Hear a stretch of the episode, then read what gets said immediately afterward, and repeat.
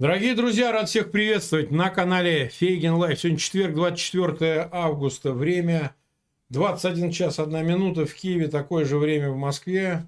Всех зрителей поздравляем с Днем независимости Украины, тех, кто нас смотрит из Украины. Ну и мы проводим стрим с Андреем Андреевичем Пионтковским. Андрей Андреевич, рад вас видеть. Добрый день, Марк. Добрый день, Константин. Да, от всех зрителей желаем вам здоровья, как говорится, не болейте. Ну, постараюсь. Вот. Я некоторое время как-то ограничен в своих передвижениях. У меня неудачно упал, сломалось ну, плечо. бывает. Ну, ничего, на, фрон, на фронте тяжелее намного. Ну, еще бы. А, назвали мы эфир «Американское оружие и украинское контрнаступление». Ну, так просто сформулирую, хотя, конечно, там много о чем следует поговорить. 10 тысяч нас смотрит, 3,5 тысячи поставили свои лайки. Друзья, спасибо, что вы с нами. Вроде как праздничный день, ну и тем не менее вы смотрите наш эфир, поэтому просьба, конечно, и подписываться на канал, и распространять ссылки на этот эфир в своих аккаунтах в социальных сетях, группах.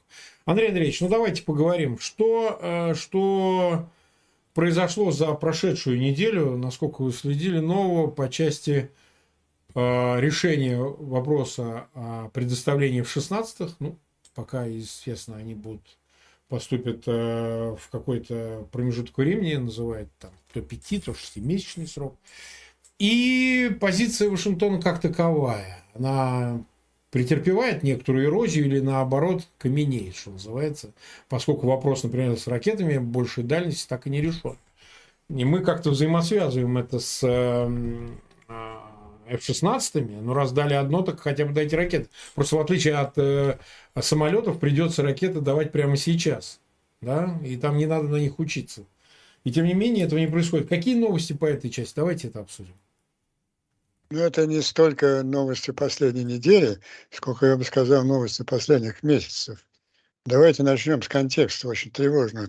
Я вот, например, считаю, я это неоднократно заявлял в наших эфирах, что июнь и июль были в дипломатическом плане намного самыми тяжелыми месяцами в отношениях Украины с нашим главным военным союзником Соединенных Штатов.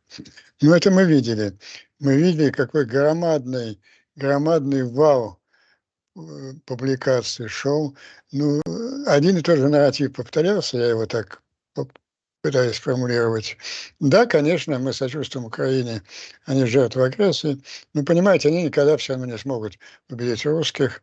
Мы вот дали им все необходимое, подчеркиваю, вот такие формы даже, понимаю, все необходимое для наступления, но оно не оправдывает ожидания, разворачивается слишком медленно, вряд ли будут достигнуты какие-то серьезные успехи к концу такого э, периода возможного активных боевых действий, где-то до конца октября.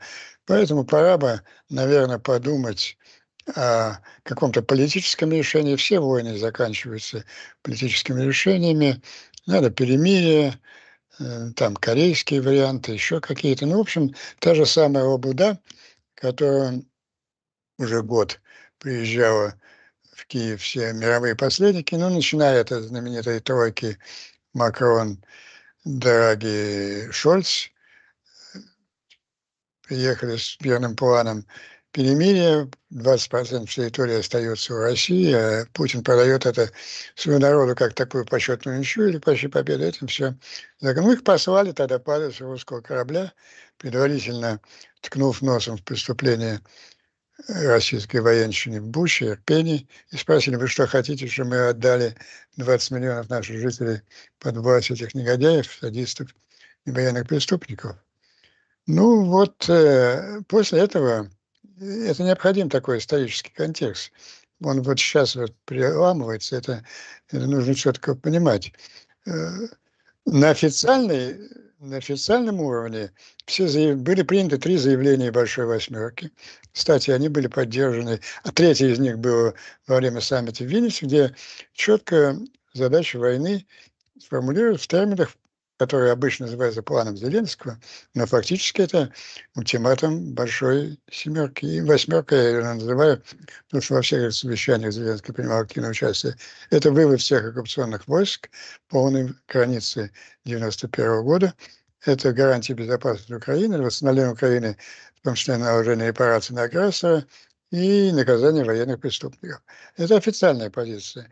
Но мы же знаем, мы с вами, боже мой, уже надоели нашим зрителям рассказывать, что есть две школы мысли внутри американской администрации, отвечающие по-разному на вопросы, в чем цель Соединенных Штатов в. Одни отвечают Блинкен это победа Украине, ослабление России до такой степени, что никогда больше не могла ответить агрессию. А есть у кого ответ господина Селливана, который активнейшим образом поддерживает господин Блинкен, э, господин Бернс, это не поражение Украины. Ну, это звучало как бы даже как бы как забота некоторая, не поражение Украины, но все более ясно, особенно вот в эти два последних месяца, которые июне, становилось, что это их, их основная концепция, это не поражение России. Не поражение России. Они выдвигали массу аргументов для этого. Ну, сначала работал такой путинский ядерный шантаж, что вот не надо провоцировать Путина, черт его знает, но это уже не серьезно но пошли новые, новые аргументы, причем достаточно убежденные эти люди, Селиван и, и Бернс, они эти, эти аргументы повторяли десятилетиями, что нам нужна сильная Россия геополитически для каких-то там наших, там, может быть, разборов с Китаем, еще для чего-то. Поэтому полное поражение полное поражение демонстративное России нам невыгодно. А вторая тенденция как бы внутриполитическая. Ну, если Украина э, содержит... Э, две, две опасности, если Украина одержит полную победу. Ну, во-первых, Россия потеряет эту свою геополитическую роль в некой будущей системе коллективной европейской безопасности, а во-вторых, там начнется, они выучили все эти слова русская смута. Начнется русская смута, страшная гражданская война. Это нам ни в коем случае нельзя мужик. допустить. Мужик. Мужик, на барина пойдет, да. да, да. да это, они еще, русисты их еще учили еще в советское время таким вещам научили. Вот. И вот это, эта позиция, она же появилась даже подлейшим образом во время саммита НАТО именно в Соединенных Штатах. Мы уже потом, задним числом, узнали, что там Украине все-таки удалось одержать определенную победу. Соединенные Штаты, а именно Салливан, который там вел э, всю партию США, они возражали против этой фразы, с которой начинается вот заявление НАТО, что будущее Украины в НАТО. Соединенные Штаты категорически возражали против этой фразы. Mm. До этого там, да, да, до этого дошло там. Но это именно в лице Салливана или Байден тоже? Да, в лице Салливан и, Салливан и Бернс полностью овладели вниманием дедушки Байдена и, и доминировали в июне, в июне-июле. И вот э, так, и это, и это, естественно, я привожу к прямому вашему вопросу, конечно, это сказывается практически. Дурацкие аргументы все время выдвигались, почему нельзя ни, ни это, ни, ни F-16, да потому что просто, потому что это оружие победы. Оружие победы, а мы победы не хотим победа, нам, нам, угу. нам нужна сильная геополитическая Россия. И здесь произошло очень важное событие. Не все одинаково обратили на это внимание, но в Украине знающие люди это хорошо понимают.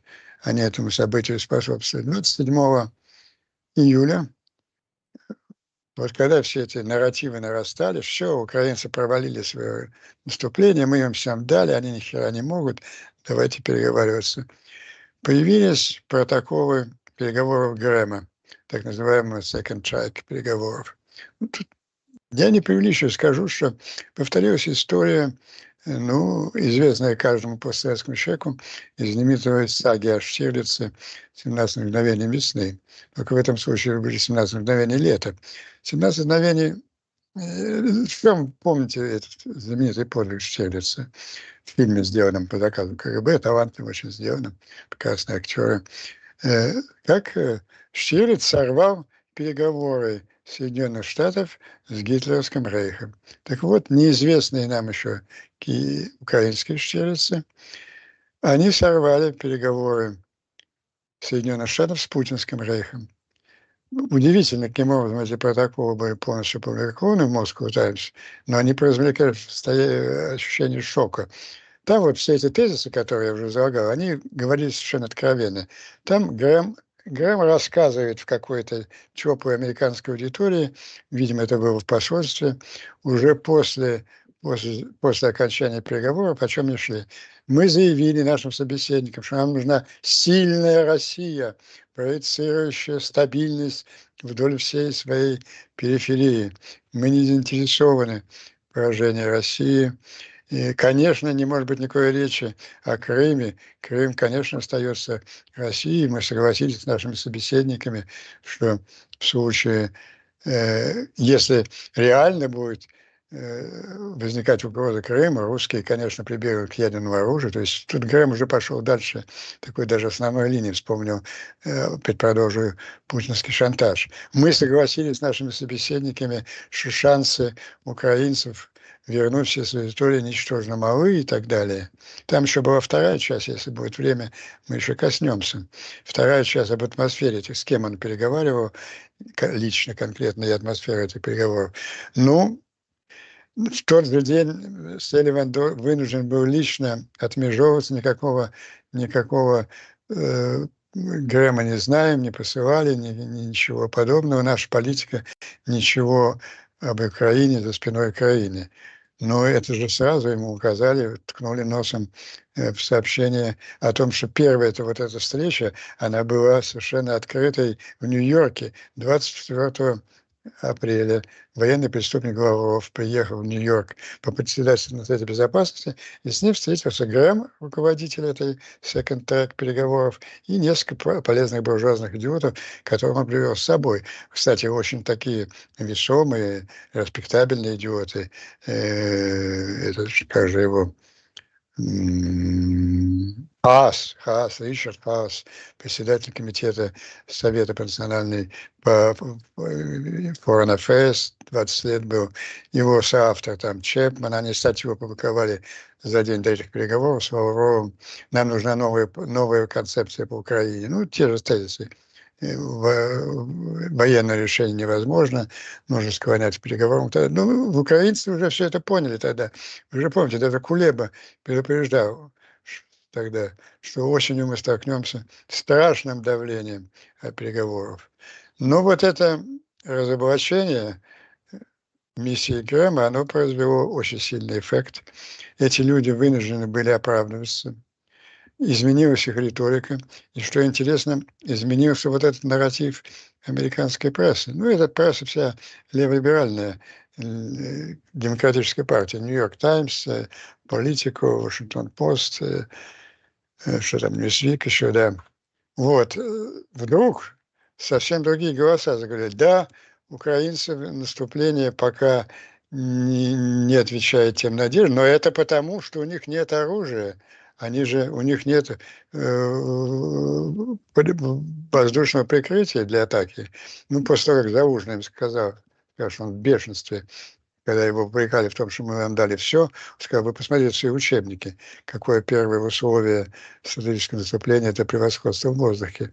Ну, э, группа Блинкина Остина перехватила инициативу, Тут еще два обстоятельства сыграло в сторону ослабления. И это уже самая свежая информация вчерашнего дня. Я-то это все время чувствовал, говорил часто.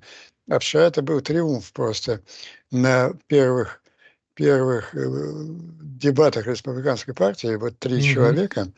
Это губернатор Кристи, это вице-президент э, Пенс, бывший, и Особенно замечательно, я всегда ее выделял, Ники Хейли, бывший губернатор э, Южной Каролины и бывший представитель совершенно. Они просто резкими нападками выступили по украинской политике на Трампа. И на там, Трампа был там, там маленький гаденыш какой-то. Я не стал уже запоминать у него. Я, конечно, громадным уважением отношусь к величайшей индийской цивилизации, но не к этому человечку с индийской э, фамилией, который вот повторял все стандартные уже 20-летние мемы. Нам не нужна, это пограничный конфликт, это нам нужна Э, России как союзник в борьбе с Китаем, поэтому надо отдать на съедение Украину. Но она его просто разорвала в клочья, прекрасно да. между, под, под э, восторженный рев аудитории, трампийской, потому что там аудитория Трампийская собрала. аудитория, которая приветствовала Хейли, да? Да, Хейли победительница этих выборов. Именно по, прежде по вопросу. То есть мне ясно одно. ну, у Трампа, конечно, есть поддержка и все там масса. Но по вопросу Украины республиканская партия будет всю кампанию вести, критикуя Байдена за недостаточную поддержку. И это, конечно, ослабляет, ослабляет позицию, э, позицию Бернса и Селливан. То есть произошла маленькая мини-революция благодаря вот этой акции разоблачению уже совершенно возмутительных переговоров. Ну, там вскрылось же, мы же помните, мы с вами что вскрылось еще не только да. переговоры Грэма, а от, от имени Соливана во втором треке, а вскрылись известные, но детали не были известны нам, переговоры Бернса Нарышкина и Бернса Путина 3 ноября 2021 года, когда Бернс дал обещание давайте договориться с Путиным о каких-то правилах войны. И в чем это были правила? Подлейшие, между прочим, не побоюсь этого слова сказать, как гражданин Соединенных Штатов, адрес своего директора ЦРУ. Эти правила были мы обеспечим, чтобы Украина, да, он знал, что война идет, вместо того, чтобы остановить войну, говорит, да, давайте правила войны. Вот мы добьемся, что Украина в ответных ударах не, не наносила по территории России. А вы нам за это гарантируете, что вы в своих территориальных там действиях вы не пойдете дальше Украины. То есть, что вы не пойдете в Прибалтику, там, Польшу и так далее. Ну, Путин воспринял это как зеленый свет, а в чем его цена его обещаний, его правил? Он же войну начал, мы прекрасно помним, угрозами именно Западу. Собирайте манатки и выбирайтесь вон. Ну вот все это, это разоблачение, они вынуждены теперь оправдываться на каждом шагу. Тот же, вот самое свеженькое тоже, вчера, позавчера, тот же Соливан вдруг заявил, вы знаете, это неправильно говорить, вот что-то у нас много писали в последнее время, что украинское наступление неуспешно. Нет, оно пока еще развивается, ну и то, да, но самое главное, к чему я перехожу, основной нарратив всей американской вот этой публицистской, да, возможно, не удастся, потому что мы им не дали воздушную поддержку, нужно дать самолеты, нужно дать Этакса, пишет, и мы должны усиленно готовиться к весеннему контрнаступлению Украины. То есть это, это в прессе говорится или это уже открыто говорится там в Пентагоне, в Белом доме, в где в говорится о весеннем контрнаступлении? В прессе это открыто говорится с 27 июля, а в Пентагоне и, и, и устами Байдена уже масса вещей сделана. Вы правильно подчеркнули, больше сделано в самолетах. Там сняты все формальные ограничения специальными решениями Офиса президента. Даны разрешения целому ряду стран. Тут еще третий фактор. Вот обосравшись так вот этими секретными переговорами э, с э, Грэма, с э, не то что с ближайшими сотрудниками Путина, сейчас мы к этому вернемся, наверное, придется об этом сказать, если нам придется затронуть тему Пригожина. Затронем. Это, да, эта группа, она перешла в глухую оборону, и ее атакуют с трех сторон. Во-первых, наши друзья внутри администрации. Во-вторых, теперь, как это вчера показало блестящие дебаты, позиция республиканского истеблишмента. И третье, более жесткую позицию заняли, конечно, европейские союзники. Вот эти решения, решения э, Дании, Голландии, Швеции, Финляндии, каскад таких решений. Но они а, тоже оказывают давление, конечно. Что касается этексов, вот по по самолетам вопрос совершенно официальный, всеми заявлениями, да, да, да. всеми процедурами. Ну, конечно, мы можем сказать, что это предательство, что было бы гораздо лучше, если бы это было бы год раньше. Но это, это Запад, с которым мы имеем дело. Другого Запада у нас нет. Мы же не анализируем конкретную борьбу двух группировок на Западе. Она идет с переменным успехом. Вот август – это наш месяц. Есть целый ряд, не, в общем, подводя итоги, никакого вот этого давления Э, в пользу переговоров, которые опасался Кулеба и многие политологи, свидетели Украины. Mm-hmm. Его не будет. Эта группа это не позволит. Да, ей удалось сорвать, может быть, пол абсолютный успех этой фазы наступления, оставив его без прикрытия авиации. Но весной, да, не, ведь, слушайте, что значит весенний, полная смена концепции, ведь все наступление провалилось, давайте договариваться. Нет, наступление провалилось, потому что мы не дали самолеты, теперь вот дадим и доведем до конца. Вот, э, Вот такая картина. А Ник Хелли, кстати, блестяще использовал конъюнктуру вот вчерашним убийством Пригожина. Она на этого индюсонка набросила. Вы что хотите? Вы предпочитаете банду жуликов, мафиозную группировку, которая расстреливает друг друга, вы предпочитаете их нашему героическому союзнику? И это было встречено аплодисментами трамповской аудитории. Несколько, несколько очень важных тактических политических битв Украина выиграла в последнее время. Но, смотрите, нас смотрят э, почти 32 тысячи человек, и 13 тысяч поставили лайки. Просьба, кстати, подписаться на канал Андрея Андреевича Пианковского. В описании к этому видео там есть ссылка по имени Андрей Пианковский. Как обычно, можете пройти, подписаться на канал Андрея Андреевича, смотреть э, видео там. Э, смотрите, Андрей давайте Пригожин подробнее обсудим. Я вот, кстати, посвятил этому Пригожину я думаю, одни из последних мы долго обсуждать не будем. На этой неделе еще пообсуждаем. Это последствия. Но, тем не менее, я посетил два стрима. А, вчера я свой в записи выложил стрим аж от 25 июня. Сегодня я вот в самый канун нашего выступления тоже провел стрим а, Жека Скис. Вот, э, использовал жаргонные выражения. Ну, каким он был, Пригожин, таким и ушел. А, все-таки, смотрите, Андрей Андреевич, несколько вопросов, которые здесь имеют значение. Да. Да, ну, сомнений нет, что это был Пригожин, и они его убили, потому что планировали убить. Вот и все. Тут даже обсуждать какие-то версии далее я даже не хочу, потому что сделано было то, что и планировалось. Вопрос в другом. Вот знаете, мы с вами посвятили в самый канун этого рейда 23-24 июня ряд эфиров прям был. Один, второй, заговор там. Заговор, заговор, заговор. Мы говорили о том, что эти настроения свидетельствуют о близости каких-то крупных событий. И они произошли в виде рейда так называемого марша справедливости Пригожный ЧВК Вагнер. А важно понять, вот смотрите, какие круги от этого от всего расходятся. Действительно ли все-таки Пригожин был в этом смысле одиночкой? Он не имел никакого патерналистского присутствия в своей акции по походу на Кремль, походу на Москву, союзников внутри ФСБ, внутри окружения Путина. Или же вот сейчас, спустя события, после его убийства, ваше мнение таково, что все-таки какой-то заговор был? Да нет, э, это очевидно, что он был инструментом довольно серьезной э, группы властных людей, обладающих полномочиями.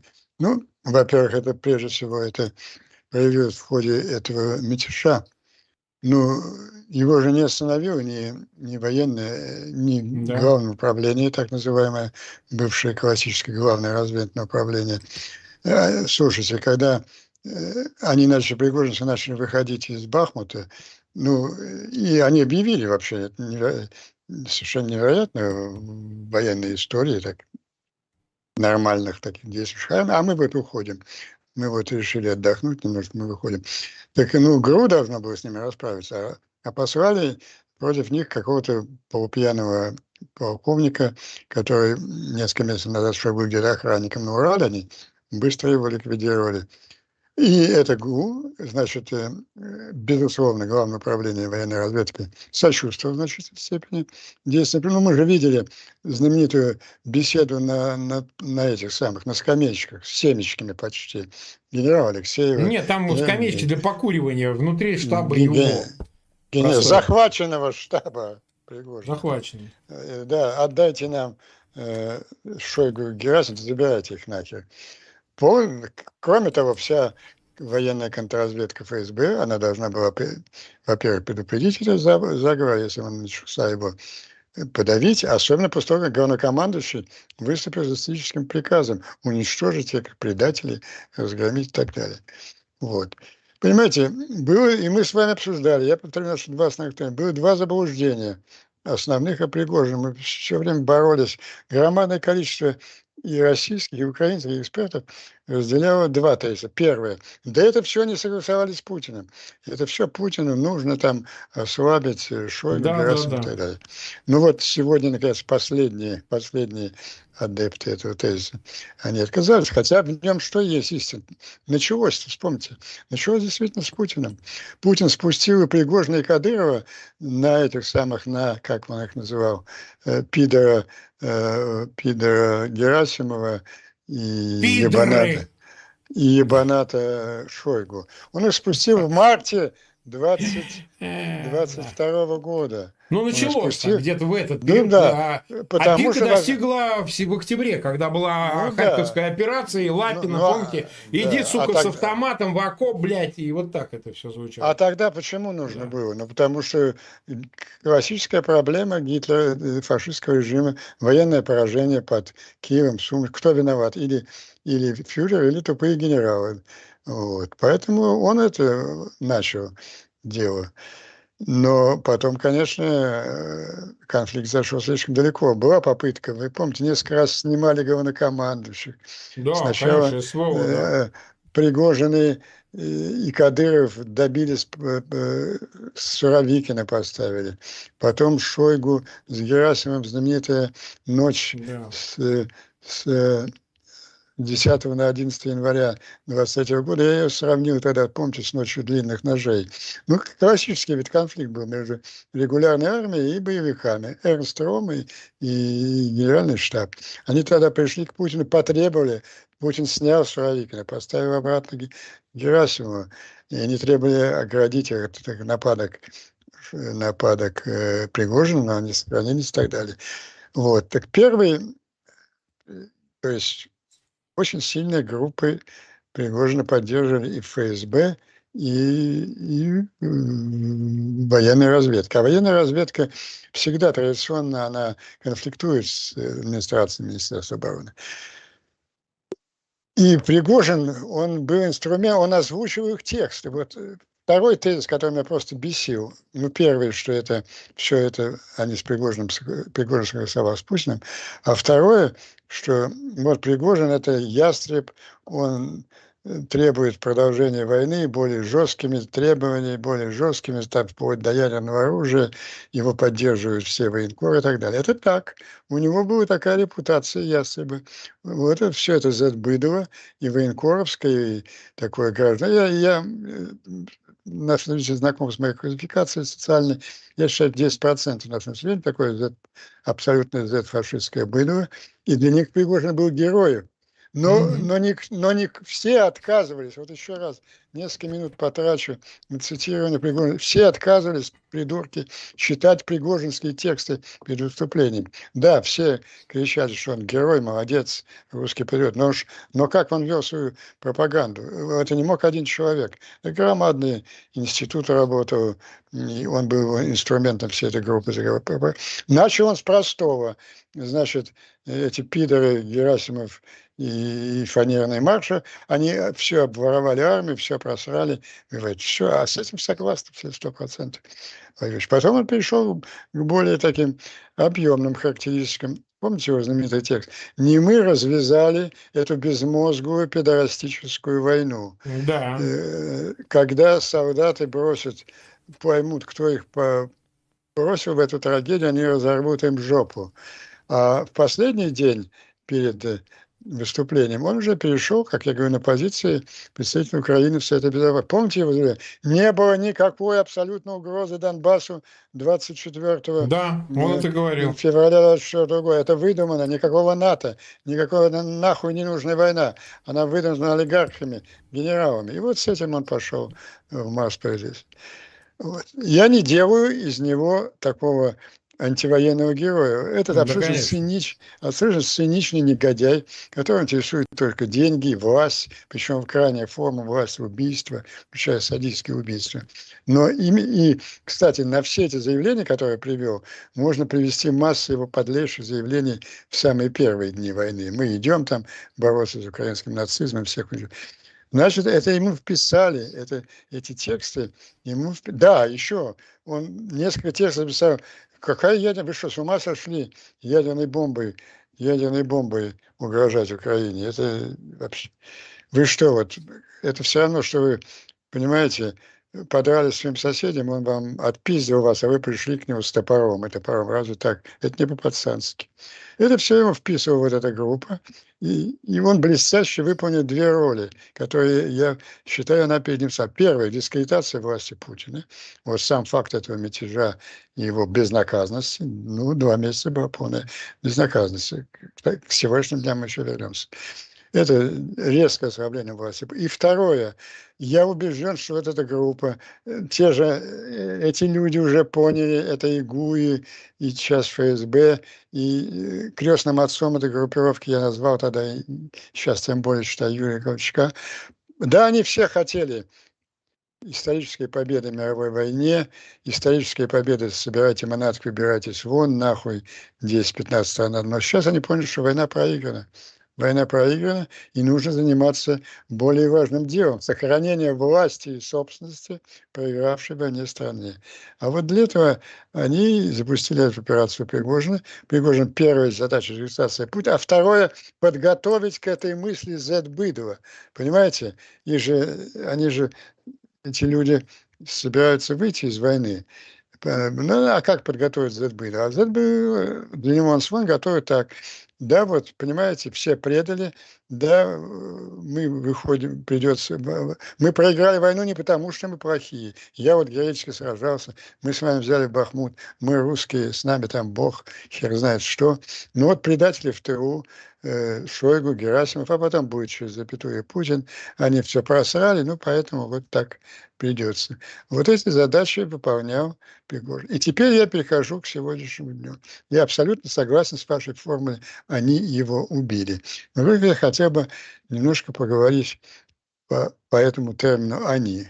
Идет, идет мафиозная борьба. Мы же, империалистическая война давно, давно переросла в России не в гражданскую, потому что для гражданских граждане нужны, граждан здесь нет ни хера. Мафиозную. Сохранить власть, собственность, переделить ее. И вот в плане этой войны Многие задают такой вопрос. Вот это основной был на русских каналах. А что же Пригожин не понимал, что Путин да. его ненавидит, и он что, что он его убьет? А вот, понимаете, а вот я не уверен, что э, Путин, конечно, ненавидел, крепился, не убивал. Я не уверен, что это убийство выгодно Путину. Вы же видите, ну, вы, конечно, тоже полюбопытствовали по Z-каналам патриотическим. Основное, ну, да что там патриотический канал? Крупный, единственный государственный деятель России, который высказался по этому поводу, сказал, э, этот мудачок Миронов, сказал, Пригожина убили враги России. Вот этот тезис Саша там Господь. Пригожин убили враги России. Он, он стоял за правду, он за народ стоял, против олигархов. Он хотел правду. Так, может быть, я не исключаю, это мы увидим в ближайшие дни. Я не исключаю того, что светлый образ Пригожина э, окажется для Путина гораздо более опасным, чем, чем сам Пригожин. И Пригожин понимал, что ну, Путин его не ликвидирует, потому что, ну, как бы это не его интерес. Они не ликвидировали Путина, э, Пригожина сами организаторы заговора. Для того, чтобы разжечь вот все эти настроения сейчас в Z-быдле и воспользоваться этим для решения, для решения проблемы Путина. Потому что вот сейчас э, все эти медузы, дожди, там, репаблики, все эти, как они называются, тебя, солидные, классные, э, медийные либеральные э, органы США, они такую гипотезу, да, вот, конечно, у них основная версия, ну, мы, это, естественно, месть должна холодной быть, Путин через месяц его убил, и теперь идет расправа Путина с сторонниками эскалации. Вот в их концепции Путин это добрячок, который хочет о чем-то договориться с Западом, а вот он сейчас уничтожает всех сторонников эскалации. Пригожина, Суровикина, там еще какого-то mm-hmm. Теплинского сейчас дожимает. Это, это абсолютно ложная концепция. Как раз вот это заговор верхушки, инструментом которого был Пригожин, это был заговор на окончание войны, препятствием для которого был Путин. Какое доказательство? Доказательство я привел. Это вся написанная ими публицистика Пригожина, за все это специальное информационное мероприятие. И в последнее я скажу еще, у нас время остается, да, я немножко, мы договорились, коротко, мне еще трудно. Угу. После таких неприятностей. Да. Я вернусь к тому же Грэму. Там чудовищное разоблачение. Ну, во-первых, вот это, что нам нужна сильная Россия, проецирующая стабильность в своей периферии. Но э, да это Бернс и Салливан и Грэма можно миротворец заносить. Да я бы еще рассмотрел вопрос, когда дойдет дело о крупных военных преступников, то вы по этой категории. И они понимают это, и поэтому они должны, вынуждены были, были отступить. Но там есть вторая часть, еще более удивительная. Грэм рассказывает атмосферу очень такая раскованная. Я вот сидел, напротив меня за столом сидели э, топ superior Putin officials and advisors, высшие путинские э, чиновники и советники. Вот я им сказал, что нам нужна сильная Россия, там ее участие в будущем им все это понравилось. И я предложил наш план. Вот уже какой он план предложил? Крым остается без всяких разговоров, а в четырех регионах проводится еще раз э, референдумы, население как бы уже в свободной обстановке под там ОБСЕ, ОБСКУЕ высказывается, где она хочет жить. И что же он услышал? Да, конечно, сказали эти топ advisors. Мы согласны с вашим планом, господин Грэм. Но, извините, у нас есть одно препятствие. Путин не согласен. Путин сейчас не согласен ни на какой план. На него очень удручающее впечатление произвел вообще этот мятеж, то, что ему пришлось бежать, личные угрозы. И он сейчас мыслит э, только в модели продолжения войны. Он, ну, он исходит просто прежде из, из собственной безопасности. Но это еще с питерского двора, где его все время пиздили, пока Ротенберги не взяли его в секцию маленького дзюдо, дзюдоеныша. Вот. А он понял, что пока идет война, может быть, его не тронут, а при любом так каком-то... Вот так они ему сказали. И интересная рекомендация последняя Грэма, уже как бы Я полагаю, что на, надо иметь дело с этими людьми, и если я их правильно понял, так осторожно, они готовы устранить Путина, если он будет продолжать сопротивляться нашему совместному плану. Так что вот эта дилемма, добренький Путин, такой говно, конечно, подлый, но добренький, который хочет какую-то сделку против страшных там пригожинских фашистов, и он вот сейчас с ними это, это ложная концепция. Как раз, на, по, по моему убеждению, как раз вот те люди, которые стояли за заговором Пригожиной, которые его контролировали, внушали ему вот эти нарративы, они стоят за прекращение войны. И как теперь, он с, с ними, с ними прямо разговаривал, и как следует из свидетельств, сейчас они считают главным препятствием к этому Путина. Поэтому я считаю, основная версия сейчас такая. Вот, расправился, теперь все затихло, все испугались Путина, теперь он уберет всех псов войны и, дай бог, пойдет договариваться с Западом, а Украину мы там где-то сломаем. Ну, во-первых, эти такие настроения есть в российской верхушке э, всех этих Авенов, Фридманов, Абрамовичей. Но, во-первых, Украину уже не сломаешь. Украина выиграла серьезнейшую дипломатическую борьбу на Западном фронте. Об этом мы говорили в первой части нашей беседы. Вот.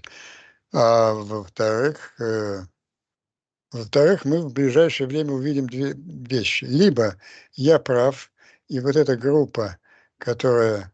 Моя версия. Версия то, что, то существование этой группы, что эта группа стоит за выход этой войны, и она послала Пригожина на мятеж, это стопроцентно истина, это мы с вами. Версия в том, что они, скорее всего, убили Путь, Пригожина, а не Путин, для того, чтобы, а, обострить конфликт с Путиным, а во-вторых, обострить уже не только генеральский конфликт, который а низовой конфликт. Понимаете, в чем дело? Ведь ликвидация Пригожина, она воспринимается ну, уже таким самым солдатском, младшем офицерском составе, конечно, триумф Герасимова и Шойгу, которые ненавидели Пригожина. А, а Путин теперь воспринимается как человек, который, защищая Пригожина и, и защищая э, Шойгу и Герасимова, убил Пригожина. Вот э, эти два нарратива, они могут в самое ближайшее время резко обострить внутриполитическую ситуацию в России. Посмотрим.